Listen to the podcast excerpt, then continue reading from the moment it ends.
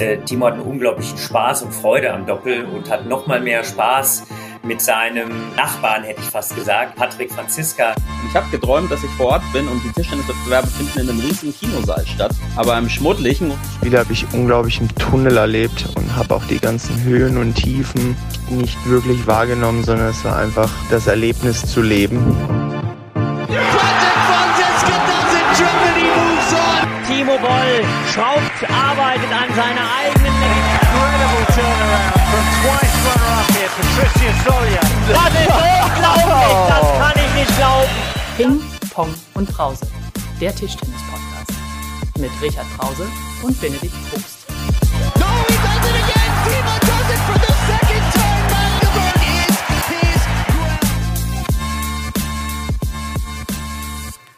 Hallo liebe Tischtennis-Fans, herzlich willkommen zu unserer Folge Nummer Richard. Nummer 19. Ah, Wahnsinn. Du, Ja. bist schon, du bist schon auf 100% um 9 Uhr morgens. Ich muss zugeben, so früh haben wir, glaube ich, noch nie einen Podcast aufgenommen. Ich bin noch ein bisschen verschlafen, aber du stehst wahrscheinlich sowieso zurzeit 24-7 unter Strom, oder wie ist die Lage? So, so kann man sagen, so und nicht anders. Unter Strom und unter Hitze, weil natürlich die großen Dinge beginnen jetzt mehr und mehr ihre Schatten vorauszuwerfen. Wir sind sozusagen schon so halb auf gepackten Taschen für die Europameisterschaften. Äh, Wir kriegen täglich neue Mails von, äh, vom DOSB, was wir für Olympia alles noch erledigen müssen. Also insofern, ähm, 24-7 ist ein Tick übertrieben, aber wir nähern uns dieser Geschichte.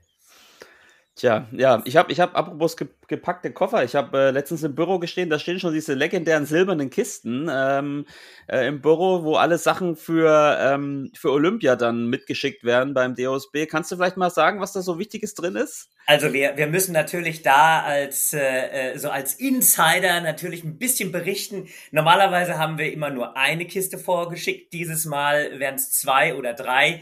Da sind dann solche Kleinodien wie zum Beispiel eine Decke für Dimitri, damit er eben gut schläft bei den Olympischen Spielen. Die schicken wir schon vor.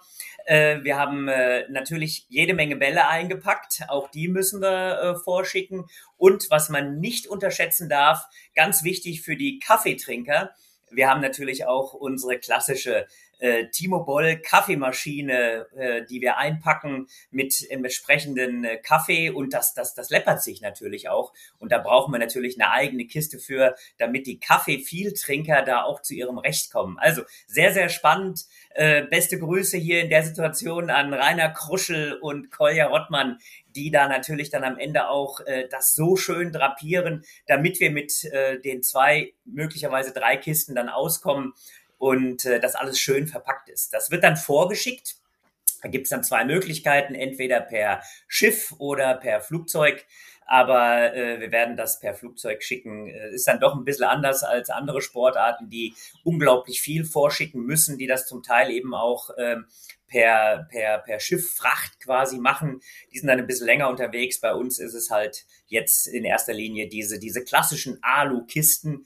Und ja, wir hoffen, dass sie gut dann im Apartment ankommen und wir die dann auch schön auspacken können. Was, was ist der kurioseste Gegenstand, der jemals in der, dieser Alukiste transportiert wurde in den vergangenen Olympischen Spielen? Also sagen wir mal so, äh, kurios vielleicht nicht, aber äh, am Ende hat sich herausgestellt, dass wir diese, dieses Utensil nur genau einmal benutzt haben. Das war ein Mixer, äh, äh, den wir da angeschafft haben, äh, um dann äh, ja gesunde Dinge da drin zu mixen, zum Beispiel Avocados.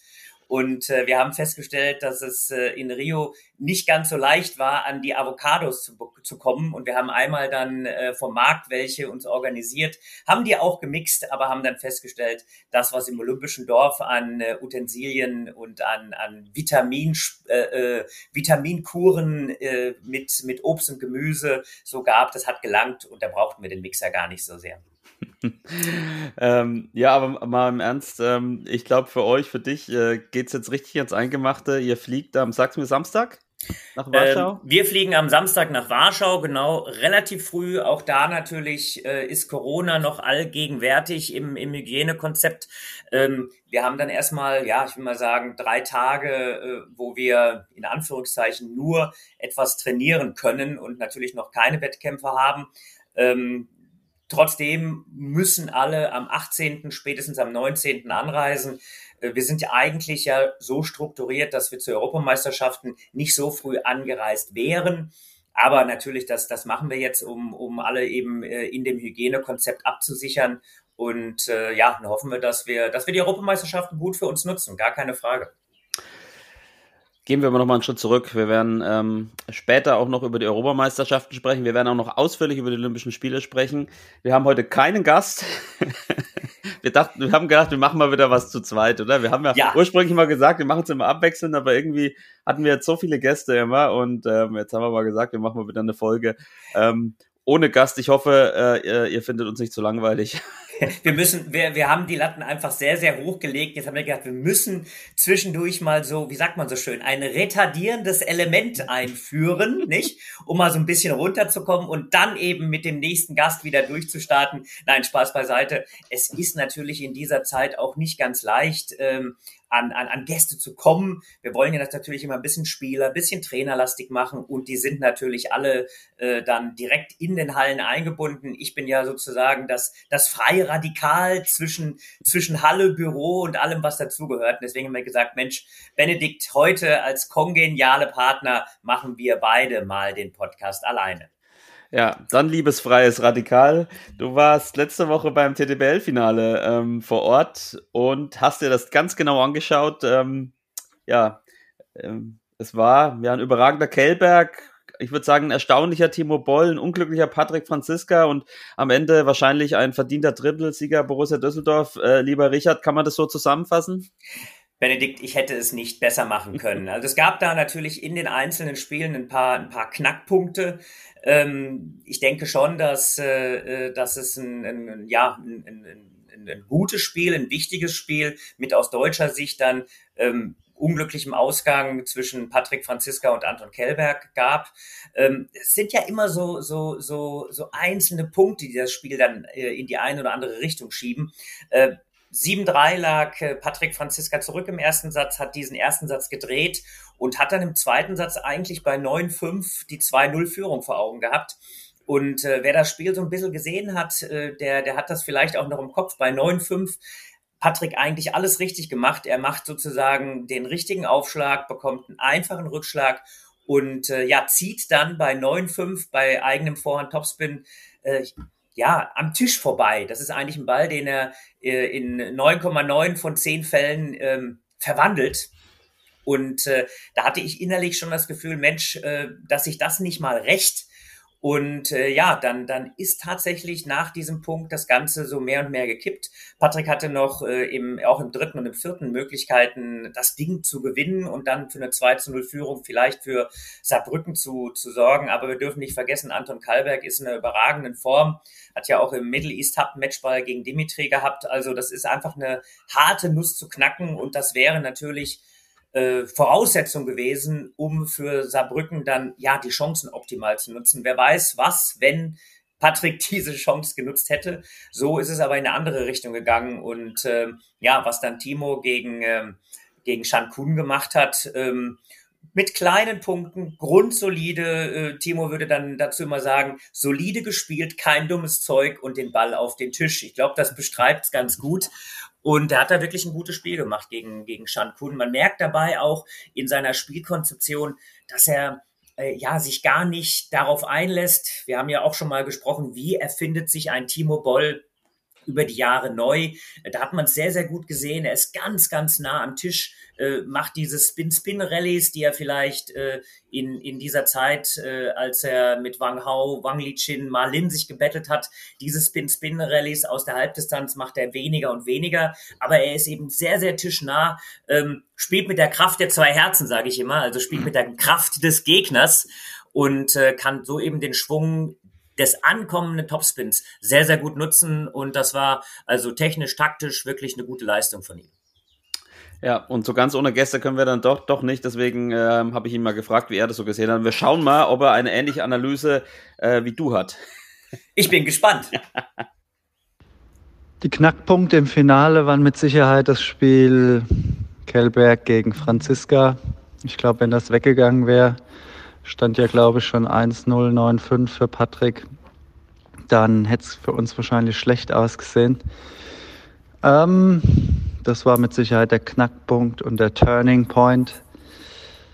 Ähm, in meinem Spiel gegen Shankun, ich bin eigentlich zufrieden.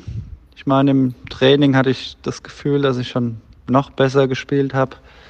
Aber klar, wir haben wenig Wettkämpfe in der letzten Zeit gehabt und da muss man auch erstmal reinkommen und ja, das an die Platte bringen, was man die ganze Zeit trainiert hat. Und Shankun ist schon einfach auch ein guter, cleverer Spieler. Und von daher schon ein sehr, sehr guter Sieg für mich. Ja, so, also ähnliche Analyse, würde ich sagen. Da merkt man halt, dass ihr doch beides absolute Tischtennisfach Männer seid, oder? Ja, man könnte, man könnte meinen, wir hätten uns abgesprochen. Aber äh, ja, es ist, es ist natürlich schon so, dass man äh, ähm, ja als, als, als Sportdirektor mit dem Background des Trainers natürlich schon äh, äh, seine Spielerinnen und Spieler irgendwo so ein bisschen kennt und, und, und auch irgendwo lesen kann. Und bei Timo ist es natürlich immer so die Grundsache, dass er sich wohl dabei fühlt, dass er ein klares taktisch, taktisches Konzept eben verfolgt und ja, seinen Gegner einfach auch sehr, sehr gut liest. Also ich denke, er hat das schon gut gemacht und äh, spricht natürlich einmal mehr auch von äh, für, für Timo, dass er so ein bisschen dieses, diesen entscheidenden äh, Matchverlauf äh, auf andere gelegt hat, dass er nicht seinen Punkt zu sehr nach vorne ge, ge, gebracht hat, dass er gesagt hat, hier, ich bin da sehr, sehr mannschaftsdienlich, aber klar, wenn er gegen Shan Kun und wir erinnern uns an das Champions League äh, Finale, wo er 4-0 zurückgelegen hat in diesem entscheidenden Kurzsatz, ähm, da hat er heute dann doch eine Klasse äh, besser gespielt. Ja, wir haben, ich, ich erinnere mich, dass wir letztes Jahr, unseren Podcast gibt's ja schon so lange, ähm, äh, auch über das TTBL-Finale gesprochen haben und äh, damals äh, Saarbrücken, Ochsenhausen, ähm, wo du sogar mitkommentiert hast, oder? Äh, ja. Richtig? Ja, genau. ähm, seinerzeit. ähm, haben wir schon so ein bisschen Abgesang auf, auf Düsseldorf gemacht. Jetzt, du würdest es nicht so formulieren, aber schon so ein bisschen, dass sich die, die, die Macht oder die Stärkeverhältnisse ein bisschen verschieben. Da haben wir nicht so ganz die Rechnung mit äh, Anton Kellberg gemacht, oder? Sag mal, das ist ja unglaublich, was der Junge für eine Saison gespielt hat ja. und was der für eine, für eine Leistungsexplosion hatte. Vielleicht kannst du in zwei, drei Sätzen sagen, was macht Anton anders als vielleicht noch vor zwölf Monaten? Ja, also äh, ich, ich denke mal, äh, erstmal muss man es runterbrechen ähm, auf so eine, auf so eine, ja, wir müssen es runterbrechen auf eine Metaebene. Ach schön, bin ich eloquent, das ist fast nicht zu ertragen. Ja, also was tatsächlich bei, bei Anton klar ist, der ist ein Stück reifer geworden, hat eine etwas bessere, höhere Kontrolle in seinen Schlägen bekommen, hat sich mit der Rückhand extrem verbessert, ist also in der Lage, tatsächlich diese, diese Rückhand-Rückhand-Duelle zu halten. Also vorher war es so, dass man gewusst hat, Anton hat äh, bewegt sich sehr gut, hat eine sehr, sehr gute Vorhand, aber wenn man ihn dazu bekommt, mit Rückhand zu spielen, ist er doch etwas fehleranfälliger. Und äh, das ist tatsächlich etwas, was man, was man gesehen hat, nicht nur bei Anton Kellberg, sondern bei vielen Spielern. Die haben sich rückhandmäßig alle verbessert, können diese Rückhand-Rückhand-Duelle eben halten. Und äh, ja, das ist quasi so mit der entscheidende Punkt auch gewesen, warum Anton so einen Sprung gemacht hat. Und äh, aus dieser Ebene von oben nochmal drauf zu gucken, wir dürfen nicht vergessen, äh, Anton äh, trainiert äh, sehr, sehr akribisch, sehr, sehr fokussiert und es braucht halt in so einer, ja, ich sag mal, schwierigen Sportart wie Tischtennis manchmal ein bisschen länger, um alle Dinge zusammenzufügen. Das hat beim Patrick etwas länger gedauert, das ist beim Anton so gewesen äh, und man darf dann wirklich massiv nicht den Fehler machen, zu früh den Stab über Spieler zu sprechen. Äh, Gerade in Europa ist es meist so, dass man eben in diesem absoluten Top-Bereich eher eben in der zweiten 20er Hälfte nochmal so einen Schritt macht. Anton ist 3,24, also insofern, ähm, das ist äh, durchaus so, dass man, wenn man sich darauf äh, besonnen hätte, so einen Sprung hätte erwarten können. Und äh, ja, äh, deswegen, also äh, das ist, glaube ich, mit der entscheidende Faktor gewesen jetzt. Ja, und es ist ihm ja durchaus auch, auch zu gönnen. Das ist, glaube ich, ein ganz, ganz guter Kerl. Vielleicht ähm, nicht unbedingt äh, bei, bei Olympia, wenn es zu einem Duell Deutschland-Schweden kommen könnte, dass er da sein äh, bestes Tischtennis abruft, aber vielleicht doch äh, noch äh, abschließend oder nahezu abschließend äh, zu unseren beiden deutschen Jungs. Über Thema haben wir schon ein bisschen geredet, über Patrick auch. Ich meine, es gab jetzt nicht so viele Gradmesser in den letzten Monaten. Jetzt kommt noch einer mit der EM in Warschau. Aber ja, zumindest die TTPL Playoffs oder das Finale waren jetzt schon nochmal mal ja, äh, ein, ein, auch ein Test, ein wichtiger Härtetest. Wie hast du die beiden, äh, beiden gesehen? Timo hast du schon gesagt, aber Patrick ähm, eigentlich auch ganz guten Eindruck gemacht, oder? Ja, ganz guten Eindruck gemacht. Ich meine, beim Tischtennis ist natürlich immer so, dass man aus, aus Siegen äh, ähm, extra Selbstvertrauen zieht. Man lernt aus Niederlagen, aber das tut natürlich auch immer so ein bisschen weh. Unterm Strich glaube ich schon, dass, äh, dass äh, Patrick ein, ein, ein vernünftiges Spiel auch gemacht hat. Das hängt ja mittlerweile immer an, an kleinen Punkten oder es hängt eigentlich nicht nur mittlerweile, sondern immer an kleinen Punkten. Und äh, ja, wenn man die eben dann am Ende verpasst, äh, dann, dann kippt das Spiel in eine andere Richtung. Aber ich sehe Patrick durchaus auch mit, äh, mit aufsteigender Form. Und äh, da muss er jetzt weiter in aller Ruhe trainieren. Äh, denke, dass Patrick für uns äh, äh einer der drei Musketiere ist. Timo, Patrick, Dimitri. Ähm, das ist ja schon der Kern der Mannschaft. Wir haben jetzt eine Europameisterschaft noch äh, vor der Brust. Äh, wir haben viele Trainingstage und Woche, Wochen, die wir schon hinter uns haben, die wir jetzt auch noch vor uns haben. Und da werden wir schon noch mal so ein bisschen an der Form in den einzelnen Dingen feilen. Ganz wichtig ist natürlich immer da die Einzelgespräche. Rossi ist da ja ganz nah dran an, an unseren Jungs. Und äh, da werden wir schon noch mal das ein oder andere Gespräch führen und die Jungs da richtig mitnehmen und anschieben. Stimmt, das wäre jetzt die perfekte Überleitung zur EM, aber leider habe ich noch eine Frage zum TTPL. Das ist ein Klassiker. Ja, komm, schieß los. Ja. äh, äh, nein, man konnte das ja dieses Mal, ähm, weil ich schon gerade gesagt habe, du warst ja leider nicht äh, Teil des Kommentatorenteams. Ich habe dich auch schmerzlich vermisst, immer in der äh, die, die, Rossi die, einen, die, einen, die einen sagen so, die andere so, ja. Ja gut, aber du, du weißt ja, du als quasi mein, äh, mein, mein, mein Herr, mein, mein Meister, ja. ähm, äh, dir kann ich ja sowieso ähm, nur Komplimente machen. Aber ja, äh, die öffentlich-rechtlichen haben die sogenannten Finals übertragen. Tischtennis war ein Teil davon, äh, mit einem Para-Event am Sonntagmorgen noch und dann äh, dem, dem TTBL-Finale. Ähm, ist das ein Weg für die Zukunft? Es kam jetzt zwar nahezu kein Live-Tischtennis, aber ein Livestream und dann trotzdem, ich glaube, 20 Minuten ähm, Zusammenfassung. Wie hast du das äh, vor Ort erlebt oder wie war dein Eindruck, Eindruck grundsätzlich und welche Rückmeldungen hast du bekommen? Vielleicht auch außerhalb des Tischtennisses? Also zunächst mal äh, ist natürlich so, dass, äh, dass äh, wir äh, ganz glücklich sind, dass wir eben auch im öffentlichen rechtlichen Fernsehen, das ist ja äh, der, das TTBL-Finale war ja Teil der, der Finals, äh, also der äh, Multi, fast ein Multisports-Event mit vielen deutschen Meisterschaften in dieser Phase vom 3. bis zum, äh, bis zum 6. Juni. Äh, ich fand es auch klasse, dass äh, die Paras eben äh, Teil dieser ganzen äh, Konzeption gewesen sind. Fand ich also schon, äh, ähm, ja, eine sehr, sehr gute Geschichte. Ähm, Dazu, was eben die Kommentatoren angeht, ich finde es auch sehr gut, dass, äh, dass Rossi da irgendwo mit war als Co-Kommentator.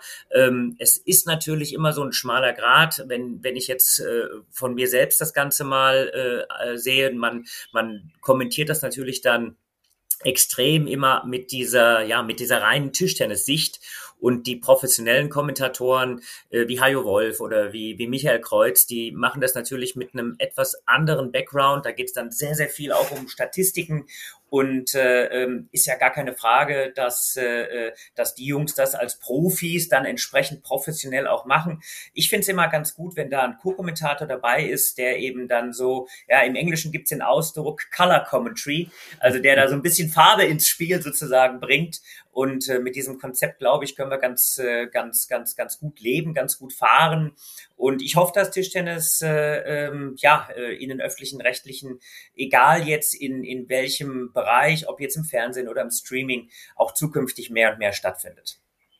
Genau, und weil du Multisport-Event gesagt hast, nächstes Jahr haben wir ja auch ein Multisport-Event, nämlich die European Championships in München, also quasi ja die Europameisterschaften in verschiedener Sportarten mit dabei, diesmal auch Tischtennis. Das ja. heißt, alle Tischtennis-Fans können sich nächstes Jahr auf Europameisterschaften ähm, in München freuen. Hoffentlich ähm, im Audi Dome, soweit ich das im Kopf habe, hoffentlich dann auch mit vielen Fans und ähm, vielen Medaillen für Deutschland. Und da haben wir jetzt die Überleitung, nämlich zur EM in Warschau. Ja. Ähm, ich hätte gesagt, es ist noch eine WM da, EM davor, aber es sind ja noch zwei EMs davor, denn im äh, Herbst äh, ist ja noch die Mannschafts-WM in Rumänien. Aber eins nach dem anderen, kommen wir mal zu Warschau. Ich habe mir da ähm, mal die Aufstellungen, hätte ich fast gesagt, ja, die, die Meldungen angeschaut. Das, das ist ja gefühlt die beste Europameisterschaft aller Zeiten. Ist das ja. das Einzige, was so ein bisschen außergewöhnlich ist äh, in Warschau oder ist das grundsätzlich irgendwie alles ein bisschen anders? Ja, Das ist eine gute Frage. Also ich, ich, äh, ich, ich denke schon, dass es in manchen Dingen etwas anders ist. Ähm, es war von vornherein äh, so, nachdem diese Europameisterschaften ja, ich will nicht sagen leider, äh, die sind da rein terminiert worden. Wir haben in der zweiten Jahreshälfte Corona-bedingt eine unglaubliche Wettkampfdichte. Man muss dabei natürlich immer schauen, dass man klein wenig auch die Spieler schützt. Äh, Thema ähm, Verletzungen, Verletzungsprophylaxe. Aber jetzt, äh, nachdem das eben festgelegt war, haben wir natürlich unsere Vorbereitung so ein bisschen verändert, indem wir gesagt haben, jawohl, wir nehmen das als ein Vorbereitungsevent, als ein wichtiges Vorbereitungsevent. Ein Europameister äh, ist nach wie vor ein unglaublich hoher und wichtiger Titel. Und ich glaube, dass alle anderen Nationen das ganz genauso gesehen haben. Also im ersten ähm, im ersten Teil sozusagen ein bisschen geschluckt, wie passt eine Europameisterschaft in so eine Olympia-Vorbereitung. Im zweiten Teil gesagt, okay, wir nehmen das als eine Chance und wollen natürlich dann entsprechend auch mit unserem besten Team dort antreten. Ähm, einmal hoffentlich Selbstvertrauen sammeln für die Olympischen Spiele, aber natürlich einfach auch nochmal eine Rückmeldung bekommen. Wir haben ja nach den Europameisterschaften noch zwei Wochen Training, bevor es dann losgeht Richtung Olympia und das wollen wir natürlich sehr, sehr gut nutzen. Ja. Also, wir haben ja, wir haben ja tatsächlich einen großen, einen großen Rucksack, den wir mit nach äh, Warschau tragen. Du wirst jetzt wahrscheinlich wieder im Understatement glänzen, aber wir haben ja vier von fünf Goldmedaillen gewonnen in Alicante im Jahr 2018. Ähm, werden wir die alle verteidigen? Tja, gute Frage. Also da ist natürlich in 2018 jede Menge sehr, sehr gut gelaufen. Ähm, ich glaube nur im, nicht ich glaube, nur der, nur das Damen-Einzel, da hatten wir keine Spielerin äh, auf dem Podest. Sonst waren wir ja äh, mit Titeln und mit, mit sehr guten Platzierungen quasi gesegnet. Nicht nur eben was Medaillen angeht, sondern auch was äh, Platzierungen im Viertelfinale, im, im Achtelfinale angeht. Das war schon eine, eine Top-Veranstaltung hm, die Europameisterschaft davor in Budapest war dann nicht ganz so erfolgreich. Also ähm, ich, ich, ich hoffe einfach, das ist das, was ich auch bewusst so gesagt habe, dass wir bei Siegerehrungen vertreten sein werden. Und äh, dann hängt es natürlich auch ein bisschen an, äh, an Auslosung, an Tagesform. Äh, wie kommt man äh, rein? Timo hat es gesagt, es gab nicht so viele Met Wettkämpfe, aber natürlich, wir würden, äh, äh wir, wir würden jetzt, äh, ich glaube, unser ja, äh, unsere Erwartungshaltung nicht, nicht, nicht nach unten schrauben, weil wir zwei Wochen später Olympische Spiele haben. Wir gehen schon zu den Europameisterschaften äh, in dem Wissen, dass wir in, in allen Wettbewerben vorne mitspielen wollen. Genau, jetzt kannst du deine, äh, deine Prognosefähigkeit nochmal unter Beweis stellen. Ich habe nämlich auch äh, den Timo gefragt nach seinen Aussichten bei der EM im Einzel und im Doppel. Was glaubst du, wird er sagen? Du kennst ihn schon so lange. Ja, also ich glaube, er würde sagen, ähm, wir, wir spielen drum und dann schauen wir mal, was am Ende passiert. Also äh, klar, ich meine, in, in, in Timo selbst oder Dimitri, die sind natürlich äh, ein, ein, ein Titelanwärter, es ist, es ist gar keine Frage. Ähm, aber ähm, ja, es muss natürlich einfach auch eine Menge zusammenkommen. Ich glaube, dass Timo sich da nicht so weit aus dem Fenster lehnen wird, aber der fährt natürlich zu den Europameisterschaften, um ganz nach vorne zu kommen. Genauso wie das ein Dimitri hat. Ähm, aber am Ende, es kann ja nur einer gewinnen. Das kostet drei Euro und wir hören uns mal den, ähm, den Timo an. Die Aussichten und Erwartungen ja, für die EM in Warschau ja, sind so ein bisschen zwiegespalten. Ich meine, ich war schon in einer besseren Form und bin als großer Favorit angereist. Ähm, ich bin zwar jetzt auch Titelverteidiger, aber auch vor der letzten EM war ich, kam ich aus einer Verletzungspause und hatte überhaupt gar kein gutes Gefühl. Und am Ende hat es gereicht. Und ähnlich ist es dieses Jahr eigentlich auch, dass ich ja, mich ganz okay fühle, ähm, von Woche zu Woche mich steigere. Und ich hoffe einfach, dass ich mich von Runde zu Runde auch wieder steigern kann und dann mal schauen, wie weit es geht. Im Doppel mit Patrick, ähm, ja, ich habe auch lange kein Doppel mehr gespielt, von daher müssen wir uns da auch erstmal wieder reinfinden. Aber ich meine, wir harmonieren eigentlich immer gut und haben nie lange Anlaufzeit gebraucht. Von daher habe ich im Doppel eigentlich eher höhere Erwartungen als im Einzel.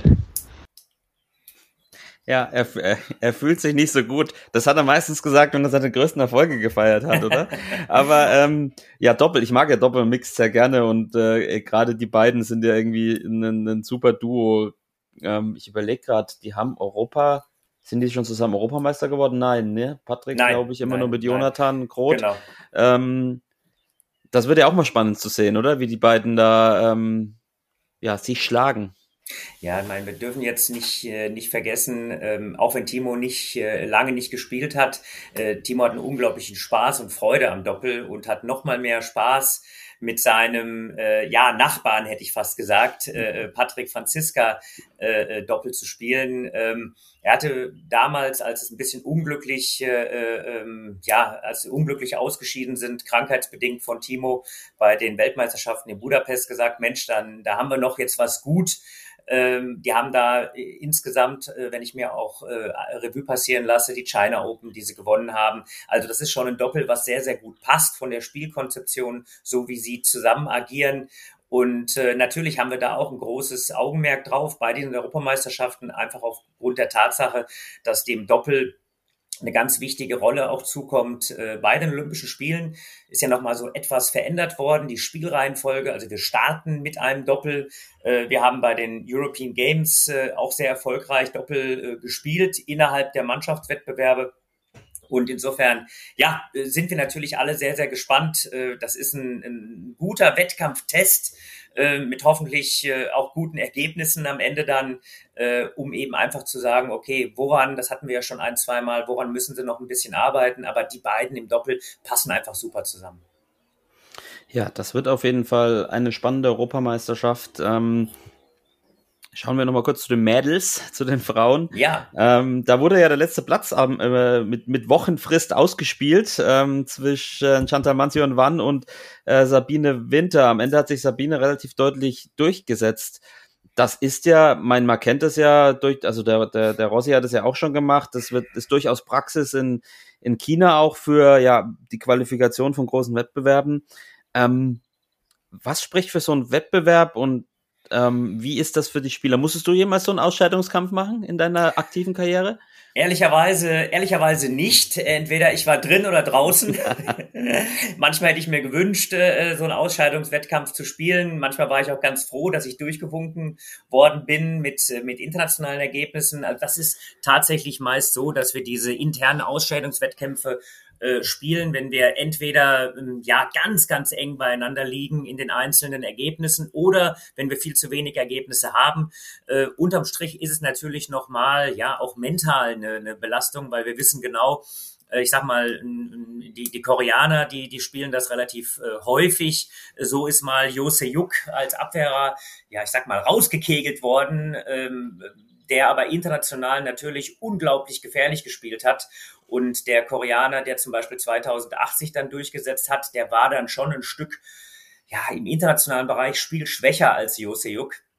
Aber wir hatten uns jetzt im Damenbereich, einfach weil wir relativ wenige äh, internationale Wettkämpfe haben, äh, für so eine Form der, des, des Ausscheidungswettkampfs, des Qualifikationswettkampfs äh, entschieden. Und Sabine hat sich da sehr souverän durchgesetzt. Die hat wirklich das als, ähm, ja, als Herausforderung angenommen. Für sie auch keine ganz einfache Situation, aber hat da ein Ausrufezeichen gesetzt und ähm, ja, äh, und Shanti, ähm, ich will sagen, schon auf ihre Plätze verwiesen und äh, ja, Sabine freut sich natürlich jetzt äh, äh sicher dabei zu sein. Es geht ja nicht nur ums Einzel, sondern es geht auch ums Einzel, aber auch ums Doppel, wo sie eben jetzt mit Nina Mittelham antreten wird. So, und auch hier habe ich nochmal einen kurzen Aufsager von ihr. Es gibt sicherlich angenehmeres, als ein internes Ausscheidungsturnier gegen die Teamkolleginnen zu spielen, da man sich zum einen gut kennt und auch versteht und zum anderen auch einfach, weil man tagtäglich miteinander trainiert und das Spielsystem des anderen eigentlich schon in- und auswendig kennt und es einfach schwierig ist, da taktisch wirklich noch zu überraschen am Ende kommt es da eigentlich nur auf die Tagesform an und nicht unbedingt darauf, wer über das Jahr hinweg besser gespielt hat. Es kann also dann einfach sehr, sehr viel passieren. Dementsprechend habe ich mir auch ziemlich Druck gemacht, weil ich wollte einfach unbedingt bei diesen Turnier dabei sein, bei dieser Europameisterschaft wieder im ja, Nationaldress spielen, eben weil ich so lange eine Pause hatte wegen Schule und auch Corona und ich mich einfach zurückmelden wollte. Bin jetzt aber natürlich umso glücklicher, dass das geklappt hat und freue mich sehr auf die Europameisterschaften. Ja, also da hat man schon rausgehört, dass, dass das dann schon keine so angenehme Sache ist, aber Leistungssport ist ja nicht immer angenehm und äh, lebt, äh, was heißt lebt, da gehört die Konkurrenz dazu und sie hat sich souverän durchgesetzt und wie du schon gesagt hast, für sie ist es ja auch so ein kleiner Restart, würde ich fast sagen. Sie hat eine super Bundesliga-Saison gespielt ähm, und ja, Doppel mit Nina Mittelham, ich sage mal so, wenn die beiden einen Lauf haben, Nina ist ja auch amtierende Europameisterin im Doppel, zwar mit Christine, aber nicht mit, mit Sabine, da ist, ist sicher auch, auch, auch gut was drin, oder? Ab, absolut. Also sicherlich äh, im, im Damenbereich die zwei härtesten Vorhand-Topspins, die wir da zu, zu, zu bieten haben. Und wenn da der Lauf einsetzt und die beiden in den Flow kommen, äh, ja, da, da bleibt sicherlich nicht jeder Ball ganz. Also ich, äh, ich bin, bin gespannt. Zweifelsohne ein deutlich schnellerer Topspin, als ich ihn spiele. Nun ja, gut, vor allem mit Vorhand. genau, ich, ich, rede von der Vorhand, ja. Ähm, da bin ich ja eher so auf Abwehrspielerniveau von der Geschwindigkeit. Aber ähm, ja, wir, wir fassen zusammen, lieber Richard. Blaschik, es fällt, das fällt mir eben ein, das muss ich mal, lese eben gerade loswerden. Lucian Blaschik, Andrzej Gruber äh, das, das, das passt hier im Augenblick rein. Lucian Blaszczyk, äh, frühere äh, Nummer eins der Polen, ja auch im Viertelfinale bei der WM 1995 gestanden und Andrzej Gruber eigentlich so, äh, ja, äh, wir, wir sind ja jetzt in Warschau, eigentlich die, die polnische Tischtennislegende leider viel zu früh verstorben. Der hat ja, Andrzej, so eine, so eine ähnliche Spielkonzeption wie du gehabt also äh, über Rückhand ja, danke aufgebaut. Für den Vergleich. Ja, und äh, ja, und als dann Lucian damals so nach oben kam, äh, und, und man darf das ja nie vergessen, das war ja noch mal eine andere Zeit und äh, äh, Andrzej, ähm, der, der war auf einem unglaublichen Podest, wirklich eine mehr als Legende in Polen. Und Lucian in einer seiner ersten Auftritte sagt er, naja, Andrzej Grupper, was soll ich dazu sagen? Wenn der Vorhand Topspin spielt, dann kann ich zwischendurch einen Kaffee trinken. ja gut, das, äh, so kann man das bei mir auch umschreiben. Aber, aber danke, dass du mich mit Andrzej Grupper vergleichst. Also das, ähm, da, da ist bis jetzt auch noch keiner draufgekommen. Ja, gut, Europameisterschaft in Warschau am Samstag ähm, fliegt ihr los ähm, und wir harren der Dinge, würdest du sagen, und freuen Absolut. uns auf alles, was da kommen mag. Ähm, hoffentlich viele Medaillen und gute Platzierungen und äh, ja, damit wir mit einem guten Gefühl nach Tokio fahren oder fliegen. Und da wären wir auch schon bei unserem letzten Thema. es sind noch, weißt du wie viele Tage? Äh, ich weiß, dass ich am 17. Juli mit Dimitri die Vorhut mache. Ich denke nicht in Tagen, ich denke immer in Terminen. Ja, dann weißt du, gut, wenn du einen Termin denkst, dann fliegst du genau in einem Monat, in einem Tag. Es sind noch 38 Tage, wenn ich das richtig gerechnet habe. Also wir kommen dem immer näher. Und das einzige, der einzige Bereich, in dem ich rechne, ist Weltrangliste. ja, ab, ab wie ist das eigentlich jetzt? Ähm, das habe ich mich letztens schon gefragt. Ähm, welche Weltranglistenpositionen wurden da jetzt eigentlich äh, zugrunde gelegt für die Setzungen in Tokio? Also die, die, äh, Sie haben ja lange überlegt, das ist ja auch ein, ein, ein, äh, ja, ein Studium für sich, äh, einfach aufgrund der Tatsache, dass man so wenig Wettkämpfe hat. Äh, am Ende wird für Setzung und für Qualifikation jetzt die olympische Rangliste genommen. Äh, die Weltrangliste, ähm, sowohl die Einzel- als auch die Teamweltrangliste wird äh, in den nächsten Monaten mehr und mehr angepasst. Das heißt, die Punkte der aktuellen Weltrangliste werden reduziert, ähm, alle paar Wochen um zehn Prozent, bis Ende des Jahres dann man quasi äh, keine alten, in Anführungszeichen, Punkte mehr hat, sondern nur noch neue Punkte. Es gibt dann ein äh, so diese, dieses, die augenblickliche Phase, die, die Übergangsphase, wo es eine Mischung aus alten und neuen Punkten gibt. Ähm, zum Beispiel für einen Star-Contender gibt es jetzt in der Relation wesentlich weniger Punkte, äh, als es eben vorher das Ganze für einen Pro-Tour-Sieg gab. Und deswegen ist diese Übergangsphase ganz, ganz wichtig. Auch die Teamweltrangliste hat man äh, neu angesetzt. Man hätte sich gewünscht, dass das Ganze eben auch schon bei den Olympischen Spielen äh, seitens der ITTF äh, umgesetzt hätte werden können. Aber aufgrund der fehlenden Wettkämpfe war das eben nicht so. Und deswegen wird jetzt die Olympia-Qualifikationsrangliste auch als Setzungsrangliste genommen und da wird am 6. Juli nochmal äh, es ein kleines Update geben. Da ist nicht zu erwarten, dass sich viel verändert, aber nach dieser Rangliste werden dann die Auslosungen vor Ort äh, in Tokio gemacht. Ja, dann äh, führ uns mal ganz kurz durch die Setzungen. Äh, wenn du hast sie ja sicher mehr als äh, präsent im Kopf. Ähm, die Teams, Damen und Herren von uns, sind gesetzt. Ja, auf, auf zwei und drei gesetzt. Ja, ähm, die, da die Herren auf zwei, die Damen auf drei. Ähm, ja, äh, das ist natürlich eine, eine sehr, sehr gute Setzung. Setzung allein gewinnt keine Medaillen. Da muss man natürlich wirklich schauen, äh, äh, wie die ganzen Auslosungen am Ende laufen. Aber äh, ja, da hoffen wir natürlich schon, dass wir, dass wir weit kommen mit, äh, mit beiden Mannschaften.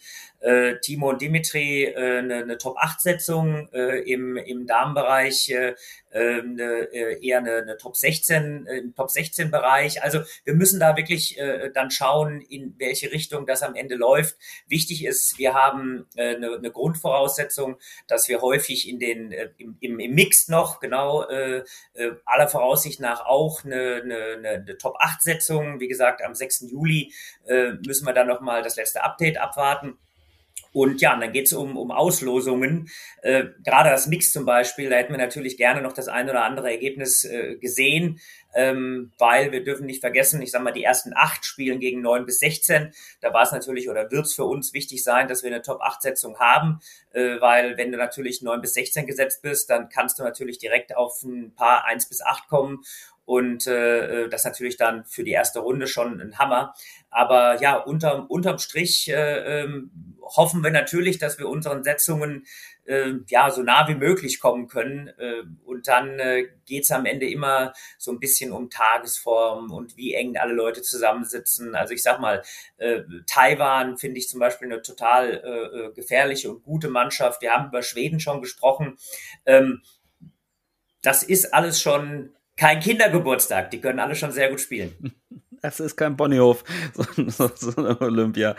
Ähm, wir haben auch mittlerweile nominiert, das hatten wir, glaube ich, bei der letzten Folge schon, haben da gar nicht so groß drüber gesprochen, weil Dima ja da war. Aber vielleicht können wir da nochmal drauf zurückgehen. Bei den Herren war ja, war es ja relativ, relativ klar, ähm, relativ früh klar, wer, wer unsere drei Leute sind, dann auch wer die zwei fürs Einzel sind.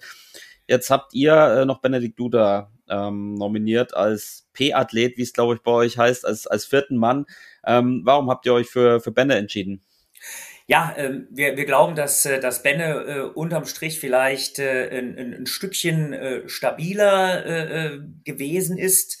Der Dang hat auch sehr, sehr gute Ergebnisse gemacht. Wir haben jetzt auch überlegt, welche Konstellation könnte es geben im Doppel und haben dann gesagt, okay, wir hoffen nicht, dass wir darauf zurückgreifen äh, müssen, aber wir haben dann gesagt, Mensch, äh, äh, wir nehmen oder wir entscheiden uns jetzt äh, für, für einen Benne, der vielleicht dann auch so einen Tick mehr Erfahrungsschatz auch mitbringt.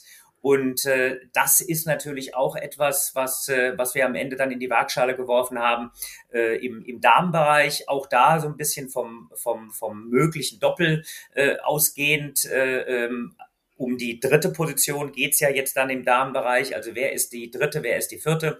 Äh, bei den Herren waren die drei ja relativ klar. Und äh, man hat sich dann nur für den vierten entschieden. Bei den Damen waren die vier relativ klar. Und dann äh, ja, musste Nina leider in den, in den etwas sauren Apfel, der aus äh, obstpolitischer Sicht für den Benedikt etwas süßer schmeckt, ähm, äh, äh, beißen, um eben da bei den Damen die, die, die P-Akkreditierte zu sein. Also äh, ist sicherlich beides mal eine, eine, eine schwierige Entscheidung gewesen.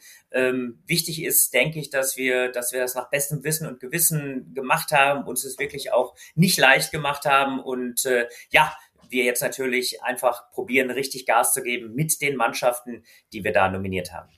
Sind es dann für, für dich so auch irgendwie die, die schwierigsten Momente und Entscheidungen als, als Sportdirektor gemeinsam mit deinem Team, dann an Nina oder einem Dang, zu ja, sagen, auf, ähm, auf jeden sorry, Fall. Ähm, ja, auf dieses, jeden Fall. Mal nicht.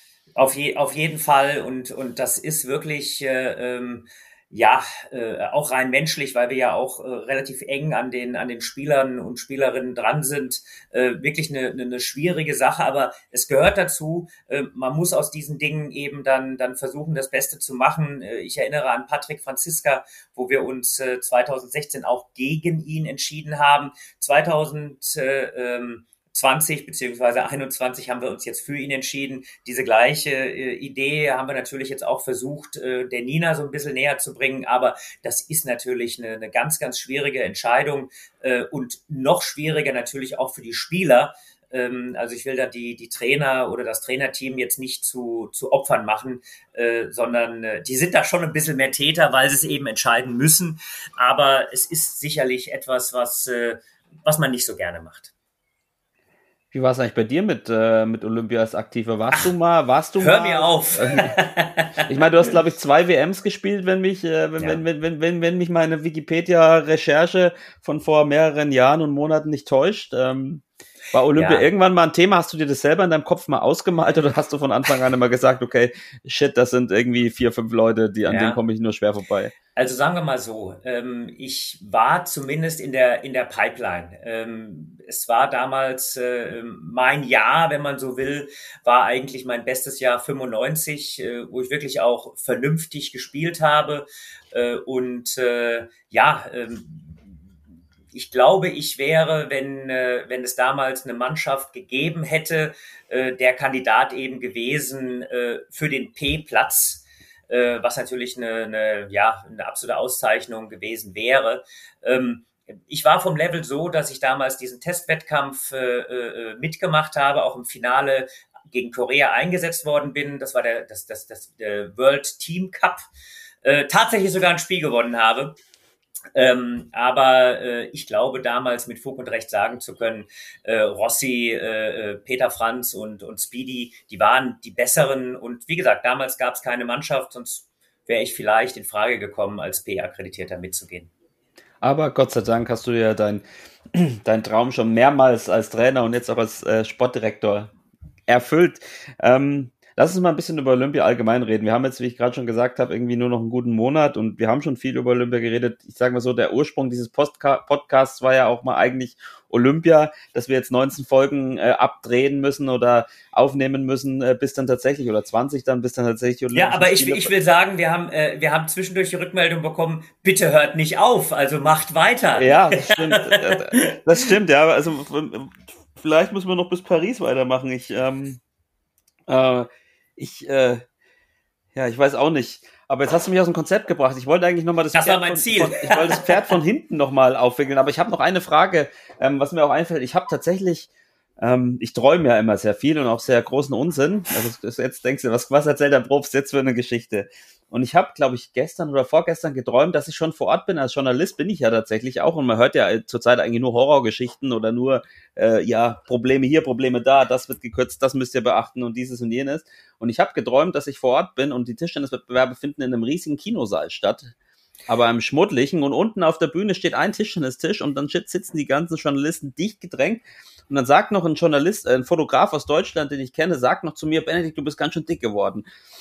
Ja. Oh mein Gott, das ist ja kein Traum, das ist ja ein Albtraum. Das ist ein Albtraum, ja, und das verfolgt mich jetzt so ein bisschen. Ähm, äh, um, um zu meiner Frage zurückzukommen, wie ist denn überhaupt der aktuelle Stand? Du hast so ein bisschen heute eingangs gesagt, äh, wir warten und hören uns immer an oder bekommen ständig Nachrichten vom DOSB. Ähm, äh, was ist denn da der, der aktuelle Stand mit, mit dem ganzen Drumrum und ähm, mit, mit ja, Zuschauern zum Beispiel, Tests, ja. Corona, Hygieneregeln? Also man, man muss sich das so vorstellen, dass das ein unglaublich hoher Aufwand ist. Also vielen Dank an, an, an mein ganzes, an mein ganzes Team äh, im, im DTDB, äh, das da eben mit mir gemeinsam äh, diese Dinge anleiert. Also ich will mal nur ein kleines Beispiel aus dem, ähm, aus dem Extranet ausplaudern. Der DUSB hat also ein Extranet kreiert, in dem die gesammelten Informationen eben ja gesammelt werden. Ähm, da mussten wir zum Beispiel einen Activity-Plan erstellen. Also es ist jetzt nicht das Spiel, was vielleicht der eine oder andere kennt, aber dieser Activity-Plan sagt dann sehr deutlich, an welchen Orten wollt ihr euch aufhalten während der Olympischen Spiele. Ähm, damit ist klar, dass äh, äh, es Besuche anderer Veranstaltungen nicht geben wird, ausgeschlossen. Also wir werden äh, im Activity-Plan haben wir jetzt äh, den Flughafen, das Olympische Dorf, äh, und äh, das Competition und Practice Venue angegeben. Das sind genau die Orte, in denen wir uns zwischen dem 17. und dem optimalerweise äh, 8. August äh, aufhalten werden. Nichts anderes. Ähm, um da eben auch den Hygienemaßnahmen nachzukommen. Ähm, wir hatten im Ursprung geplant, äh, äh, in Münster äh, in der Situation dann nochmal vielen Dank Michael Schmitz, dass er sich da bereit erklärt hatte, ein, ein, ein zweites Turnier nochmal zu spielen. Das mussten wir jetzt äh, kurz vor Olympia, es war mal im Bereich 13., 14., 15. Juli so im, im Raum. Ähm, das mussten wir jetzt leider absagen, einfach weil im Vorfeld, gerade in der Woche, bevor wir zu den Olympischen Spielen anreisen, wir äh, spezielle Testungen an speziellen, äh, ähm, dafür ausgewiesenen Laboren zu speziellen Zeitfenstern machen müssen. Und äh, dann haben wir gesagt, okay, äh, dann fokussieren wir uns aufs Training. Da ist es immer ein bisschen einfacher, dann zu den Testzentren zu fahren. Wir haben jetzt quasi noch ein großes Olympia-Vorbereitungsturnier, äh, was auch gestreamt wird am 9. und 10. Äh, äh, Juli in, äh, in, in, im Castello in, in Düsseldorf. Ähm, aber das zeigt, dass tatsächlich diese ja, Corona-bedingten Maßnahmen doch nach wie vor einen sehr großen Zeitrahmen einnehmen. Und da äh, ist es schon ein bisschen anders, aber am Ende bleibt es natürlich Olympia. Ja, und, und das Impfen spielt am Endeffekt gar keine Rolle. Ne? Also sowohl jetzt äh, ja. bei, bei, uns Journalisten nicht, ähm, als auch bei euch Sportlern. Äh, ich glaube, ein, ein, Großteil oder nahezu alle werden vom Team Deutschland in allen Sportarten werden dann auch geimpft sein, wenn es denn nach Tokio geht. Ist aber völlig irrelevant. Das ist auch irgendwie ein bisschen komisch, vielleicht von der anderen Seite gesehen ein bisschen verständlich, weil die natürlich irgendwie 200 Nationen haben, die dann mit Impfpässen kommen und das ist äh, vielleicht etwas kompliziert, aber irgendwie, man denkt sich ja gut, jetzt eigentlich kann da nichts passieren. Naja, also äh, das, das, man muss das ja, das ist ja ein Schmelztiegel. Ähm, das, das, das olympische Dorf, äh, das muss man sich wirklich, ich weiß nicht, ob, äh, ob unsere Zuhörer das so ein bisschen vor ihrem inneren Auge haben, diese Bilder.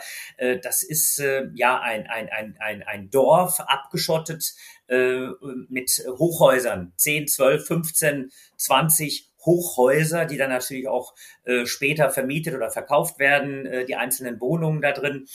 Ähm, und äh, die unter einen Hut zu bekommen, ist einfach unglaublich schwierig. Äh, ohne jetzt äh, einer von 80 Millionen Virologen zu sein, äh, weiß man natürlich dann auch nicht äh, mit Impfungen, wie äh, sicher sind Impfungen gegen Virusvarianten, mit was ist wer geimpft. Also da will ich mich gar nicht in die Diskussion ein, ein, einreihen. Äh, das überlasse ich dann dem Tischtennisspieler Karl Lauterbach.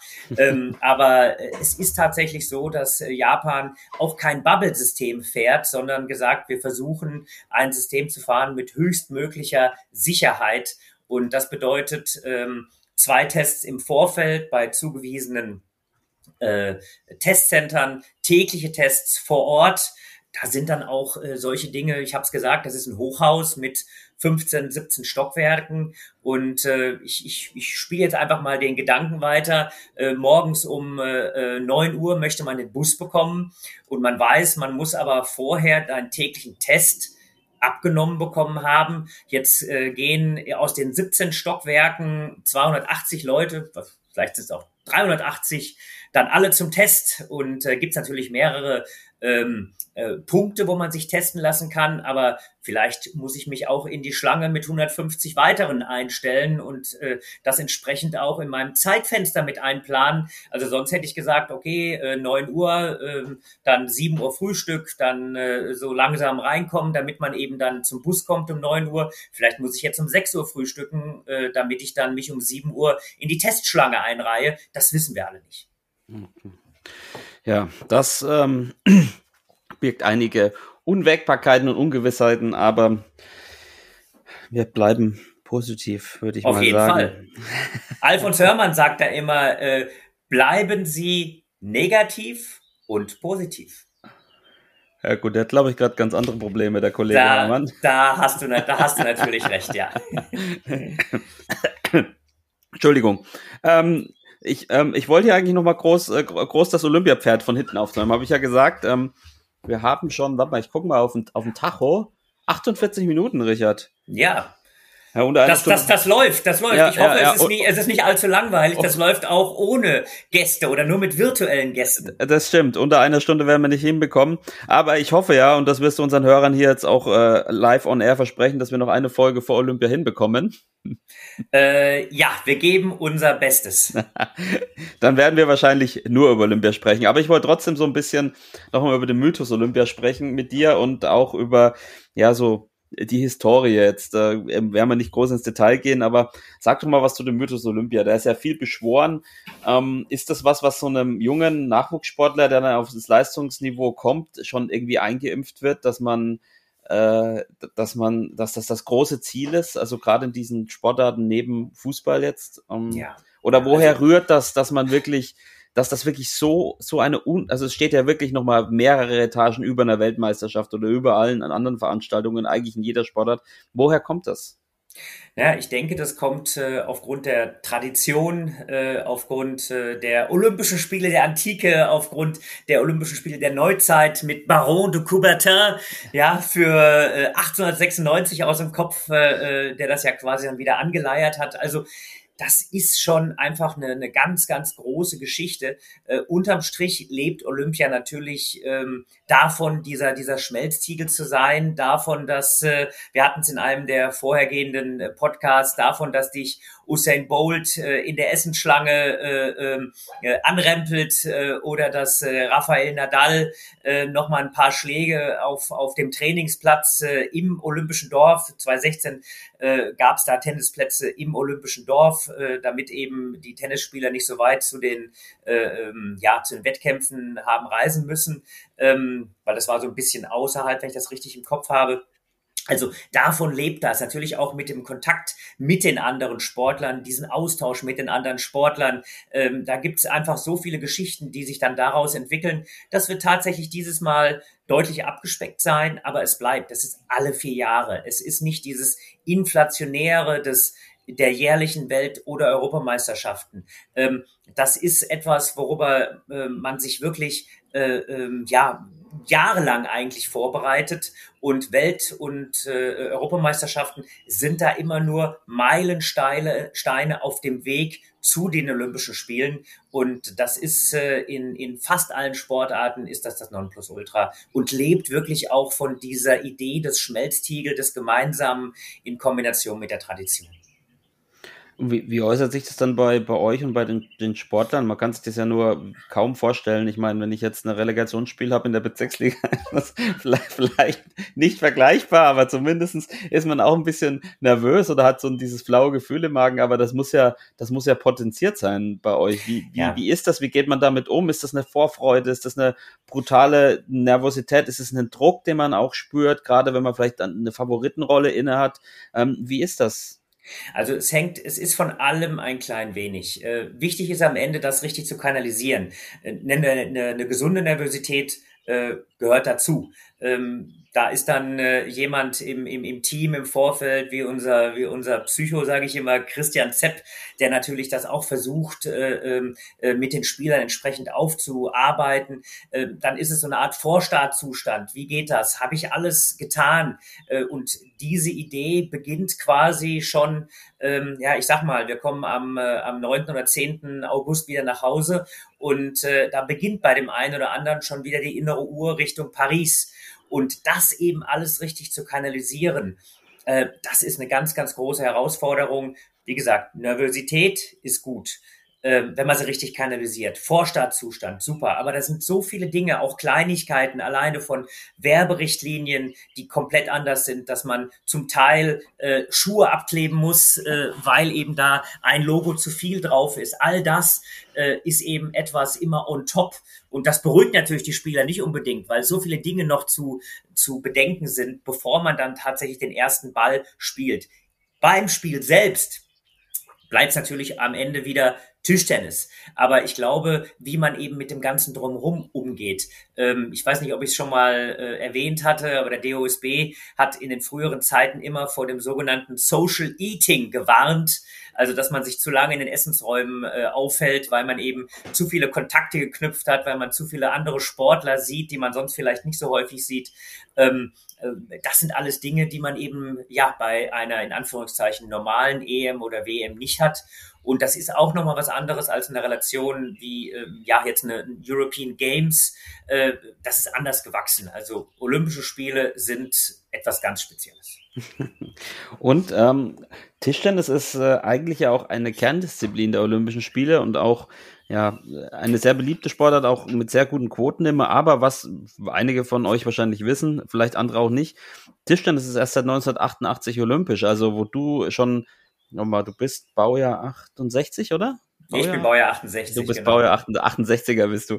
Ähm, das heißt, du warst schon in deiner vollen Tischtennisblüte, als Tischtennis erst Olympia wurde. Kannst dich da sicher noch lebhaft dran erinnern? Äh, welche Bedeutung hat das für den Sport? Oder, oder kannst du dich tatsächlich noch dran erinnern, als das dann entschieden wurde und das erste Mal stattgefunden hat? Also e-, ehrlicherweise, ich bin ja ein Spätstarter. Das erste Mal Nationalmannschaft habe ich mit 3,24 gespielt und äh, 88 äh, war ich in meiner ersten Bundesliga-Saison und äh, habe natürlich das, das Finale ähm, Kim Kitek, Yonam Pyu äh, vor meinem inneren Auge und, und äh, wir, wir sind ja, wir sind ja auch so Traditionalisten im Tischtennis. Dieses Bild des knienden Yonam Pyus in seinem grünen Trikot, als er das Ding gewonnen hatte, ähm, äh, oder, oder es war, glaube ich, auch ein Jubelschrei nach einem seiner unnachahmlichen Vorhand-Topspins äh, das, das ist natürlich äh, vor meinem inneren Auge eben auch kleben geblieben. Dieses, dieses Poster gibt's glaube ich, immer noch in vielen, vielen Tischtennishallen. Äh, ich sag mal, im Vorfeld äh, hatte ich natürlich schon mitbekommen, hey, Tischtennis wird olympisch, aber äh, da, da habe ich mir damals tatsächlich nicht so sehr die, die, die Gedanken gemacht. Es war für mich eigentlich ein, ein normaler Prozess. Ähm, das, was da alles äh, drangehangen hat äh, im Vorfeld, äh, was sich daraus alles entwickelt hat, ähm, das, das war damals für mich nicht abzusehen, aber ja, aus der Retro-Perspektive war das natürlich ein ganz wichtiger und großer Schritt äh, äh, fürs Tischtennis. Ja, ähm, für Deutschland allerdings nicht so erfolgreich die Auftakt Olympischen Spiele in Seoul, aber 1992 mit äh, Speedy und Rossi, die Silber gewonnen haben, Hast du das noch vor deinem inneren Auge? Naja, ich habe das auch vor meinem äh, inneren Auge. Vor allem, es war ja wirklich äh, ein, ein, Spiel auch aus Messerschneide gegen Wang Trao Lulin äh, mit 2016 diesen, diesen ersten Satz geführt. Und ich, ich habe auch noch einen Ball. Lulin hat damals als Penholder-Spieler, als Doppelspezialist, er hat auch mal, beide haben in, in Deutschland gespielt, äh, Wang Tao in Grenzau, äh, Lulin äh, äh, in, äh, in, in Jülich zum Beispiel und, und er hat diesen so ein bisschen einen Schlag, so ein Antäuschen äh, kreiert und er hat dann in einer ganz entscheidenden Phase, ich weiß nicht, ob es 20 äh, äh, 18 oder 19 war, dann täuscht er an, als ob er mit Penholder kurz legt und flippt den Ball im letzten Augenblick. Und äh, Rossi und Speedy waren da wirklich ja, mega überrascht. Ähm, das sind dann einfach solche Dinge, auch mitunter, ich bin immer so strukturiert, bleiben einem einzelne Ballwechsel dann immer so im, im, im Hinterkopf. Ähm, aber da haben Rossi und Speedy ein herausragendes Turnier gespielt und der Klassiker, was wäre, wenn, der, der, der bleibt natürlich dann immer so ein bisschen vor seinem, vor, vor einem, vor dem inneren Auge. Ähm, Rossi und Speedy 89 äh, Weltmeister, die haben ja wirklich dann über über einige Jahre lang ähm, ja das das Doppelgeschehen auch auch mitbestimmt und sie hätten es, ich sag's mal einfach so auch sowas von verdient gehabt, Olympiasieger zu werden. Und äh, ja, war ein, war ein ganz großes Spiel. Wang Tao, Lulin, das dominierende Doppel, aber auch äh, zu diesem, in dieser Phase, sage ich mal, aus China. Ja, wobei sie ja danach selber gesagt haben, also Rossi und Speedy, ähm, sie haben nie geglaubt, das Spiel verlieren zu können. Und ähm, ich glaube, der Rossi war, oder was heißt, ich glaube, es hat er ja auch so zu Protokoll gegeben, war nicht so 100% zufrieden mit seiner Leistung im Finale, sagt er dann, aber es ist halt auch ein Olympiafinale. Ähm, und es ist trotzdem Silber gewesen und, und äh, der Rossi war ja bei Olympischen Spielen gefühlt immer gut, ja. Dann 96 selber Bronze im Einzel geholt. Äh, ich glaube, Witter Spiel um Platz drei im Doppel sind sie damals Vierter geworden. Ähm, 2000 war er wieder im Viertelfinale. Also er hat ja wirklich eine extrem erfolgreiche ähm, Olympiakarriere hingelegt und 26, 24 war der erste Satz im Finale 1992, den sie verloren haben dann. Das gibt's heute auch nicht mehr. Nee. Oder es könnte, es könnte es noch geben. Es, es, es könnte es noch geben, ja. Muss aber auch nicht sein. Ähm, das wird dann vielleicht immer so ein bisschen zu spannend und ähm, ich weiß nicht, wie es dann immer um deinen Puls bestellt ist, aber wahrscheinlich kriegst du da auch einen leicht rötlichen Kopf bei solchen Spielständen bei Olympia. Ja, Oder ich glaube auch, Rossi hat mal gesagt, als Trainer, er ist eigentlich nie nervös, nur bei Olympia, da ist er nervös, was er noch irgendwie so unterstreicht, ähm, welche Bedeutung das hat. Und wenn ja. man deinen, deinen bekannten Jubellauf 2008 sieht, äh, nach, der, nach dem Sieg gegen Japan ähm, in der Mannschaft äh, im Halbfinale, dann hat man auch, konnte man eine, kann man eine Ahnung bekommen, welche Erleichterung und welcher Druck da von einem abfällt. Aber das ist ja wahrscheinlich dann im Umkehrschluss dann auch wieder das, was es ausmacht, wenn, wenn so eine große Anspannung ist und dann klappt's und dann ähm, brechen alle Dämme. Ja, also es ist, es ist tatsächlich so, weil man natürlich schon diese Anspannung die kann man auch nicht hundertprozentig äh, ab, ab, ablegen, ja. Und aber ja, es gehört dazu. Man muss sich dem stellen. Das ist halt Leistungssport, ja. Und Olympia, also wenn, wenn Rossi was sagt, der ja immer so, ja, äh, auch nach außen hin äh, so der, der Fels in der Brandung ist. Aber selbst Rossi ist ein bisschen nervös.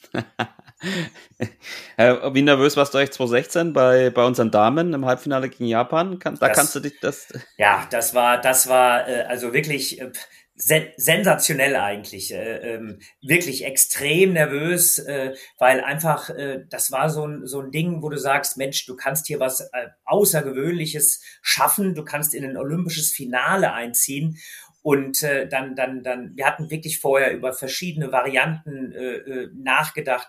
Was machen wir mit dem Doppel? Wollen wir ein bisschen was riskieren? Wir haben dann wirklich in, in, in, in, in, ja, in langen Diskussionen entschieden, na gut, äh, riskieren ist gut, aber nicht was völlig anderes. Äh, und äh, äh, wir, es hat sich ja am Ende dann auch gezeigt, dass es richtig war. Ähm, dann, dann eine Patty, die, die ja aus dem Rückstand kam, ja, und dann am Ende, äh, um das Ding dann zu gewinnen, ja, also 3-9 lag sie, lag sie da zurück, um dann eben Punkt um Punkt zu machen. Ähm, also das, das, das sind einfach Dinge, die man, die man nie vergisst. Und ich werde auch nie äh, äh, einfach auch den Gesichtsausdruck von Han Ying vergessen in, in diesem Augenblick, äh, als sie, als sie diesen, diesen, diesen Ball, der, der wirklich auch die Kante touchiert hatte, äh, touchiert, ja, ja ge, ge, äh, ge, gewonnen hatte. Das war irgend so was zwischen unglaublichem, äh, ungläubigem Staunen und und äh, äh, äh, am, am, am Weinen, am, am äh, über Übermannen von von Gefühlen. Äh, das sind dann Dinge, die ja, die fast episch in Gedächtnis bleiben. Stimmt und diesen diesen Gesichtsausdruck ähm, den erkennt, kennt man auch bei Dimitri Ovtcharov, wenn man sich sein, sein äh, Spiel gegen Chuang anguckt, nachdem er den Matchball ähm, verwandelt. Und wir haben ja im Vorfeld der Sendung, alle, die uns auf Instagram folgen, wir brauchen, glaube ich, nur noch zehn Leute, bis wir 1000 Abonnenten haben. Also alle, die jetzt zuhören und noch nicht bei Instagram angemeldet sind oder noch kein Abo haben, bitte schnell tun. Ähm, der Richard wird sich was Spannendes überlegen, wenn wir den 1000. Abonnenten haben. Ähm, vielleicht gibt's ein Jubiläums-Tennis-Match, aber ähm, ähm, ja, wir haben gefragt, äh, welche Spiele ihr am legendärsten fanden oder über welche wir mal reden sollen. Und es haben sich da zwei rauskristallisiert. Und eins ist eben 2012 Dimitri Ovtcharov gegen Michael Mays im Viertelfinale ein, ja, wie du gesagt hast, episches äh, Match äh, über sieben Sätze, äh, in dem Dimitri 2-0 führte damals ähm, gegen einen Michael Mays, der in der Runde davor Jun Mitsutani mit 4 0 quasi von der Platte fegte, der aus einer längeren Verletzung kam. Ähm, und da ein unglaubliches Mace, Mace, Mace kam aus einer längeren Ja, ja, genau. Michael ja, ja, kam aus einer ja, längeren Verletzung, fegte dann und Mitsutani weg. Ähm, ich habe gelesen, in Dänemark haben sie die, die Tagesschau verschoben und alles war gerichtet für dieses Viertelfinale und dann führte Dima 2-0, verlor dann Richard, korrigier mich, wenn du, wenn ich Blödsinn erzähle, den dritten Satz, glaube ich, zu eins, Dima, mhm. ähm, lag dann 3-2 hinten, ähm, konnte ausgleichen im siebten Satz, sah es auch lange nicht gut aus für Dima, äh, ich glaube 2-5, äh, 4-6, 6-8 und äh, gewann dann am Ende 11, 11 zu 9, um, um, um eben in dieses Halbfinale, nein, um ins Halbfinale einzuziehen, genau. Ähm, bevor wir uns, ich habe auch hier Dima äh, gefragt, wie er das in Erinnerung hat, bevor, bevor ich äh, euch das vorspiele. Richard, wie hast du dieses äh, Spiel in Erinnerung und vielleicht dann gleich noch ergänzend, das Halbfinale gegen St. Shika hat er verloren, das Spiel um Platz drei gegen Chuang? Ähm, ja, also äh, zunächst mal von, von Mace, was, äh, was damals halt äh, wirklich äh, so war. Der Dimitri hat gegen, gegen links zu dem Zeitpunkt eigentlich nicht so gern gespielt. Und, und Mace ist äh, da natürlich für ihn auch ein, ein unangenehmer Gegner gewesen. Äh, man weil wir es ja von Olympia hatten. Also der, der Jun hat nach seinem Viertelfinal, äh, nach, nach, seinem, nach seinem Aus gegen, äh, gegen Mace äh, äh, letzte, letzte 16, äh, danach erstmal ein halbes Jahr Tischtennispause gemacht, weil er das eben verarbeiten musste. Und äh, ja, äh, das, äh, diese, diese 2012er Olympische Spiele von Dimitri, ähm, das war übrigens auch äh, die Zeit, wo ich, wo ich quasi tatsächlich nicht live vor Ort war. Äh, da war ich ausgeliehen an die Werner Schlager Akademie.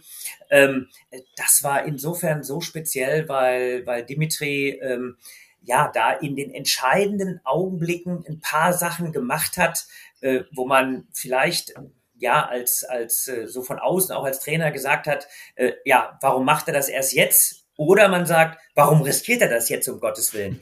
ähm, also ich will an zwei Dinge einfach nochmal erinnern. An diesen Vorhandflip äh, auf den Gegenläufer, meine ich, äh, den, äh, den, den Mace dann häufig gespielt hat, ähm, äh, in, in, die, in, die, in die Vorhand vom, äh, äh, vom, äh, von Dimitri, äh, wo dann quasi, ja, dieser, dieser Vorhandflip dann quasi, quasi kam. Ein Ball, den man auch heute nicht jeden Tag sieht von, von Dimitri, hat ja eigentlich mehr so die, die Rückhandaffinität beim Rückschlag. Und das, was er im Vorfeld natürlich immer wieder trainiert hat, die Trainer haben immer wieder gesagt, hey, pass auf, da aus der kurzen Vorhand, du musst da versuchen, ein bisschen variabler zu sein. Aber dann in so einem entscheidenden Augenblick den Ball zu riskieren und auch zu treffen, das ist natürlich dann auch eine, eine, eine ganz große Qualität äh, von Dimitri gewesen. Der lange Aufschlag parallel äh, von, äh, von Dimitri gegen, gegen links damals, Mace, wenn wir das uns nochmal so Revue passieren lassen, der mit Rückhand zwar sehr kontrolliert äh, spielt und auch mal einen festen Ball hat, aber der nicht so rückhandlastig spielt, der jeden Ball eben umlaufen wollte. Äh, dieser, dieser Aufschlag war natürlich auch dann so ein kleines Sahnehäubchen, äh, das er da rausgezogen hat. Also da hat er äh, in entscheidenden Augenblicken unglaublich gute Entscheidungen getroffen. Und äh, ja, und, und Chuan, der ja auch so ein, so, so, ich will mal fast sagen, so ein bisschen Machine Gun Kelly-like spielt, äh, also äh, extrem Druck von beiden Seiten aufbaut und, und Dimitri oft eben in der, in der passiven Rolle äh, äh, lag. Aber Dimitri hat, und das hatten wir eigentlich auch bei ihm schon herausgearbeitet, immer wieder dran geglaubt, ich komme zurück. Ist egal, was die anderen gegen mich spielen. Ich bleib beim nächsten Ball. Ich bin wieder da. Und äh, so hat er unheimlich häufig aus Rückständen heraus diese beiden Partien äh, äh, gespielt und am Ende gewonnen. Und das ist natürlich eine, eine, eine ganz herausragende Leistung. Genau, wir hatten uns ja, wir hatten ja letzte Woche schon das ein bisschen Thema, letzte Woche, jede Woche im Podcast, vielleicht ein bisschen in der letzten Folge, im letzten Monat mit Dimitri Ovtcharov schon äh, besprochen, aber ich habe ihn trotzdem nochmal explizit zu dem Spiel gegen Mace gefragt. Ja, das Spiel äh, gegen Mace und Chuan waren sicherlich wir gehören beide zu den Top 5 ähm, der emotionalsten Spiele, die ich hier erlebt habe, wenn nicht Top 3 und alle beide. Ähm, Top 5 auf jeden Fall. Spieler, Spiele habe ich unglaublich im Tunnel erlebt und habe auch die ganzen Höhen und Tiefen nicht, nicht wirklich wahrgenommen, sondern es war einfach gefühlt das Erlebnis zu leben und zu kämpfen und den, den, den, ja, das Match und den Kampf als Herausforderung zu sehen, als, als die Spielstände durch, durch, durchleben. Ich habe jetzt 2-0 geführt, da war ich fast chancenlos 2-3 hinten und auch zurück im sechsten und auch zurück im siebten und habe im siebten dann, glaube ich, bei 6-8 einen Vorn-Flip gespielt auf den Aufschlag von Mace, den ich vorher nie gespielt habe, direkt gepunktet. Das hat ihn dann noch irgendwo überrascht. Ähm, das kam sehr instinktiv ähm, und ohne darüber nachzudenken, äh, was passiert, ob das jetzt eine gute oder schlechte Entscheidung ist oder ob ich den treffe oder nicht. Ähm, also da, da habe ich das Match wirklich extrem als habe habe nichts wahrgenommen von außen war eine super Atmosphäre war sehr elektrisch ja aber habe das gemerkt aber ich war voll voll, voll im, im Flow drin ja, und wie ich schon gesagt habe, wer es noch nicht gehört hat, äh, ganz spannend, was Dima dazu gesagt hat in der letzten Folge. Du hast, glaube ich, auch so ein bisschen gesagt, die Geburtsstunde des äh, Dimitri Ovtcharov oder seines Killerinstinkts oder seiner äh, sein, seiner mentalen äh, ja, Stärke. Ich meine, er war damals auch erst, ähm, lass mich rechnen, äh, 23? Was ist Jahrgang? 18, 88, 88, genau, 24, 18, 23, 24? 23, also ein, äh, 88. Genau, und ähm, ich glaube, für viele unvergessenes Spiel, ich denke, wir werden es auch mal, es gibt es bei YouTube, ähm, auch vom Olympic Channel, ich werde es mal verlinken und es lohnt sich auf jeden Fall, das, das nochmal angeguckt, anzuschauen gegen, gegen Michael Mays. Also wirklich unglaublich. Auch man, man spürt richtig, was da für eine Spannung in der Luft liegt und wie er schon gesagt, elektrisiert, gesagt hat, elektrisiert. Ähm, und ja, er war im Tunnel. Das ist ja dann so manchmal das, äh, das Geheim, nicht das Geheimrezept, aber das Erfolgsrezept. Ähm, dieser Fokus in solchen Momenten zu haben und alles andere auszublenden, auch die Spielstände. Und bei Michael Mays hat man ein bisschen so das Gefühl, er hat es glaube ich auch gesagt, meine Beine wurden schwer und so äh, am Ende und so weiter und so fort. Da hat man schon das Gefühl gehabt, dass der, dass der mehr, in, dass der mehr arbeitet, dass er mehr denkt. Ich weiß ja. nicht, ob du diese Szenen vor Augen hast, aber man, man gefühlt sieht man es ja manchmal den Menschen an und man hatte schon das Gefühl, dass er da äh, schon schon mehr nachdenkt als Dima und vielleicht war das am Ende der ausschlaggebende Punkt zum 11 ja, zu 9. Und, und, und vielleicht, weil er einfach sich sehr auf, äh, das gehört zum Spielsystem von Michael Mays dazu, der muss natürlich unheimlich arbeiten, um Punkte zu machen, weil er eben sehr vorhandlastig ist. Und ja, ähm, da kommen dann manchmal so ein paar Kleinigkeiten zusammen. Wie gesagt, er kam ja aus einer etwas längeren Verletzungspause, hat da überragend gespielt. Ähm, ja, ähm, am Ende, wenn man, wenn man sieht, welches Standing, du hast das erwähnt, äh, Dänemark hat tatsächlich die Tagesschau verschoben. Äh, ähm, da hängt natürlich auch immer eine Menge dran. Äh, gibt ja ein paar Spieler der ganz Großen, die, die ohne olympische Medaille eben geblieben sind. Ähm, ja, Michael Mays wird das Spiel sicherlich nicht in, in, in bester Erinnerung haben, aber ist trotzdem ein, ein, ganz großer Spieler, der uns, der uns ja über die, über die Jahre eben auch wirklich tolle Matches geliefert hat. Richtig, und wenn mich nicht alles täuscht, hat er Bronze im Doppel gewonnen, zwei. Er hat mit, vier, äh, mit ich. genau, mit Tuckwell. Du hast recht, da hast du mich jetzt erwischt. Ja, du, ich, ja. ich bin ja auch großer Olympia-Fan. Ich habe ja in der siebten Klasse in Deutsch, habe ich bei der freien Themenwahl äh, damals Referat oder, über Olympia gehalten. Ich weiß gar nicht, ob ich das schon mal erzählt habe. Ähm, weil ich halt so und jetzt, jetzt, jetzt frage ich dich, gegen wen haben sie Platz drei und vier gespielt? Ähm, sicher gegen Koreaner. Ich meine gegen äh, äh, Masunov Smirnov. Das weiß ich. Nein, so genau weiß ja. ich das nicht. Ich weiß nur, dass. Also da gehen mal, ich, da gehen mal einfach so, weil es war eine Bauchsache jetzt. Äh, reicht uns das mal rein? Ich meine, es ist tatsächlich so gewesen. Ja, das, das, das kann natürlich sein. Nein, ich weiß, ob, ob in dem Referat weiß ich, kann ich mich noch an ein was erinnern. Ich habe dann damals über über 74 München über diese Attentate da gesprochen und was weiß ich und sagte dann, dass äh, der frühere IOC-Präsident dann sagte, er sagte ja, the games must go on und ich habe damals auch viel Queen gehört und dann habe ich in dem Referat gesagt, er sagte, the show must go on. okay. War natürlich äh, vollkommen falsch, aber ähm, ich weiß auch nicht mehr, welche Note ich bekommen habe. Auf jeden Fall war ich großer ähm, Olympia-Fan. Ähm, die letzte Quiz an dich, wer hat, äh, wer war der letzte, der Gold geholt hat bei Olympischen Spielen im Tischtennis und nicht aus China kam? ja gut, das ist nicht ganz so schwer. Ja, äh, bei der WM musst du jetzt immer den Werner Schlager rausholen. Äh, bei bei den Olympischen Spielen ist es der gute Ryo Min. Genau, und äh, tatsächlich auch über alle Disziplinen, jetzt nicht nur im Herren Einzel, sondern auch in äh, damals noch im Doppel und dann ab 2008 im, in der Mannschaft haben alle Goldmedaillen unsere Freunde aus China abgeräumt. Und das Spiel Rio Soiming gegen Wang Hao, das Finale damals war das zweite, was sich des Öfteren gewünscht wurde. Ähm, Richard, Wang Hao, der ewige Zweite gefühlt, weil ja. du es gerade hattest, manche, manche haben nie eine Medaille gewonnen, große Spiele, er hat es nie geschafft, eine Einzelmedaille äh, bei Olympia, eine Einzelgoldmedaille bei Olympia ja. zu gewinnen, immer dreimal, glaube ich, hat er die Silbermedaille gewonnen. Ähm, und in seinem ersten Auenlauf dann eben äh, gegen Rio. Und ich habe mir das Spiel auch nochmal angeguckt. Und also dieser dieser Rio ist ja unglaublich was was für ein was für ein Flow wie der da rumgehüpft ist ja. äh, und die Vorhand da reingepeitscht hat. Penholder also wirklich unglaublich. Wie hast du das Spiel in Erinnerung?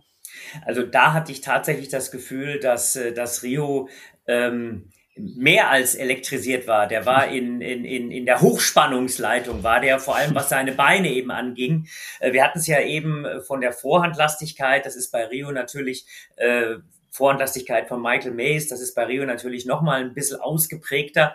Und interessanterweise ist es eigentlich so, dass äh, Wang Hao, obwohl auch Penholder-Spieler, ja, gefühlt schon alle Möglichkeiten gehabt hätte durch seine Beidseitigkeit. Hat er mit der Penholder-Rückhand äh, sehr, sehr aggressiv eben da spielen können. Ähm, äh, da, da hätte er eigentlich viele, viele Mittel gehabt von unserem Gefühl.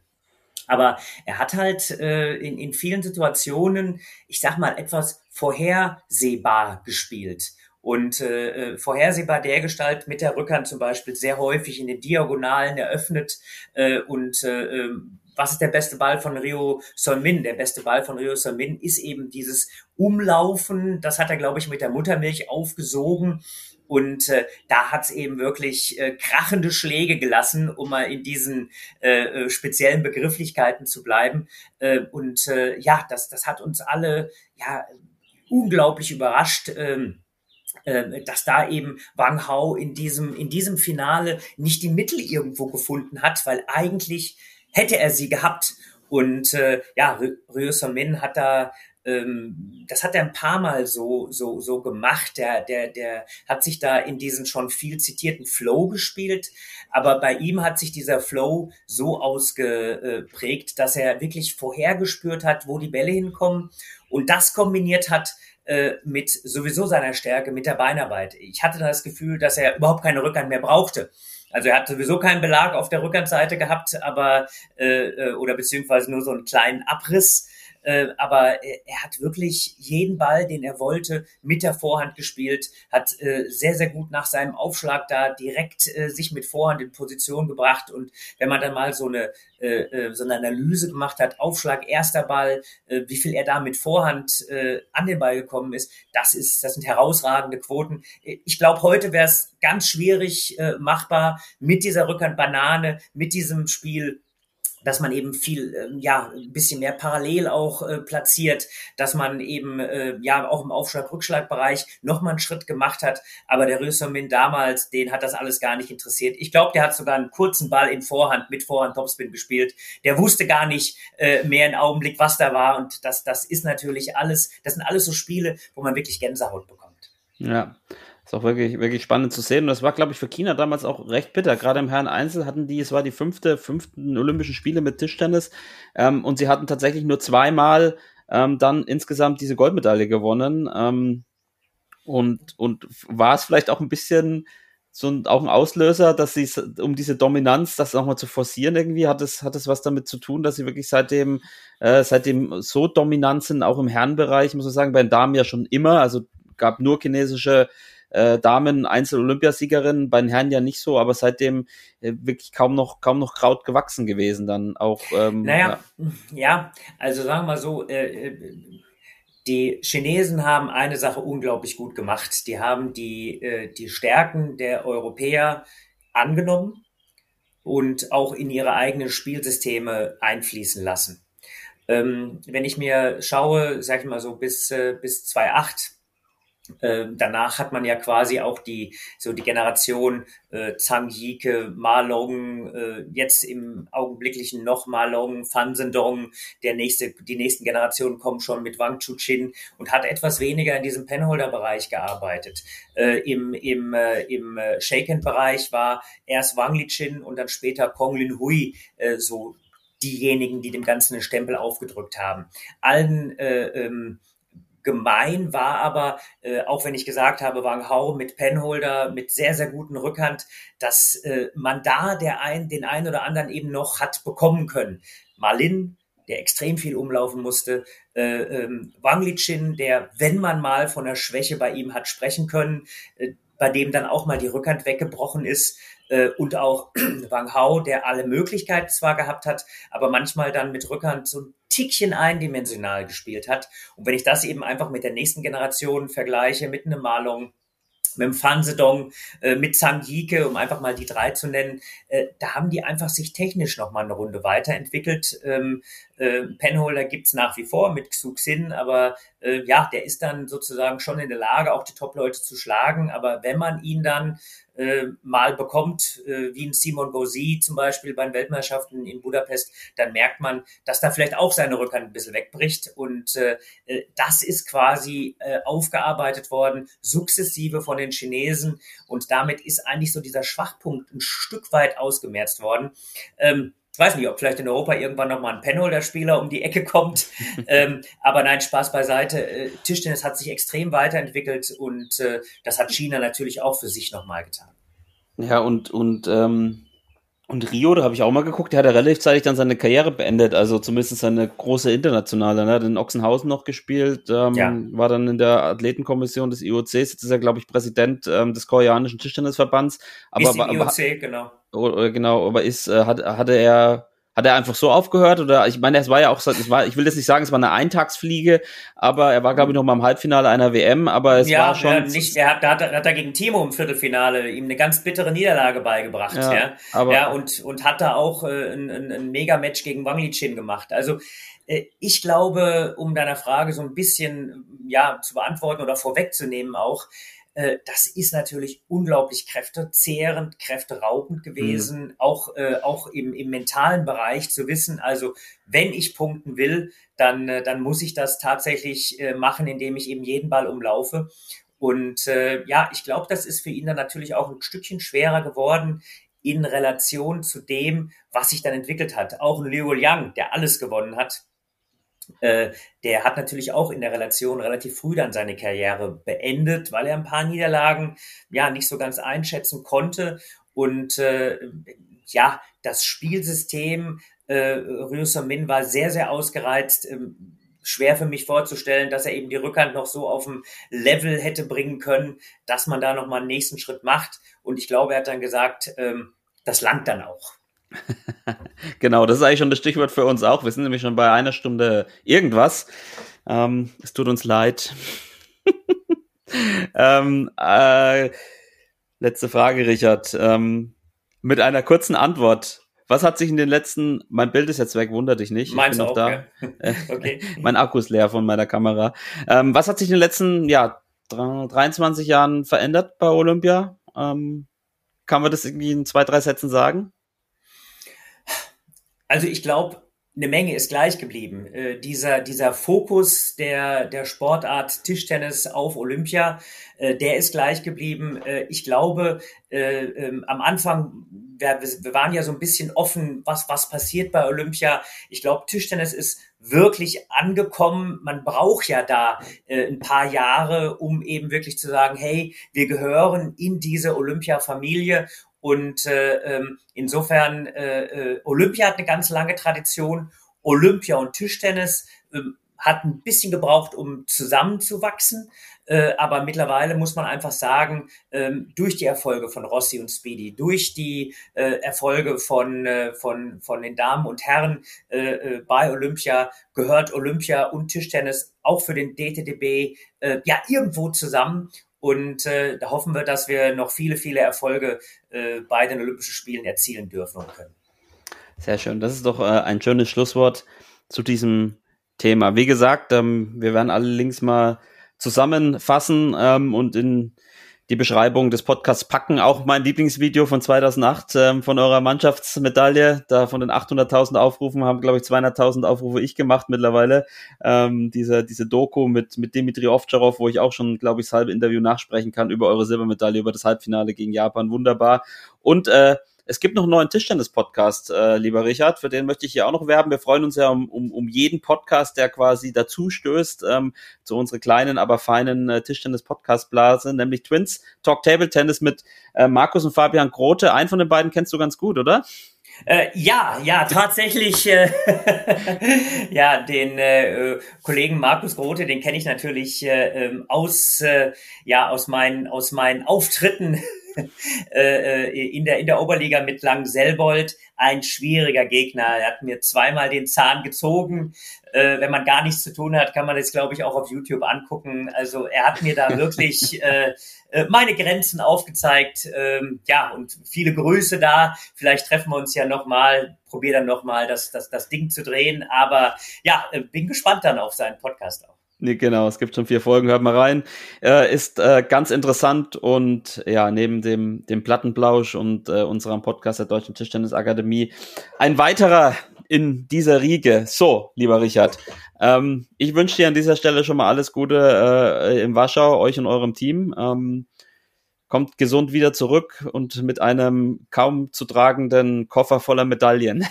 Ja, möge, möge es so, möge es so sein. Drückt uns alle Daumen und ja, Benedikt, vielen Dank, äh, dass wir das heute in, in, äh, ja, äh, etwas vorziehen konnten, weil wie gesagt, bei mir schlagen jetzt ziemlich viele Dinge auf, aber ich mache den Podcast vor allem auch mit dir als kongenialen Partner super gerne.